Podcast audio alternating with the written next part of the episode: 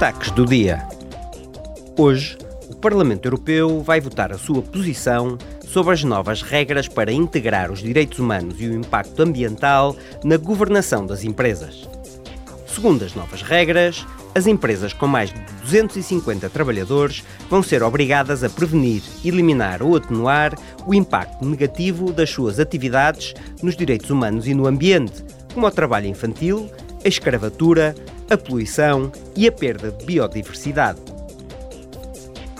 Também hoje, em Bruxelas, os eurodeputados vão adotar as suas propostas destinadas a reforçar a resposta da UE às ameaças sanitárias decorrentes da resistência antimicrobiana em toda a União.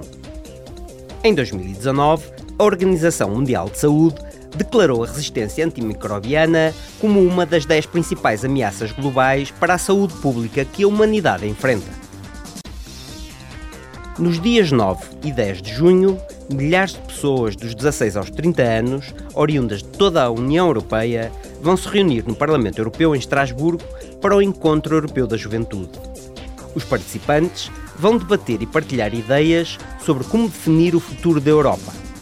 Juntamente com peritos, ativistas e decisores políticos, os jovens vão ter a oportunidade de interagir, trocar pontos de vista e obter inspiração no centro da democracia europeia.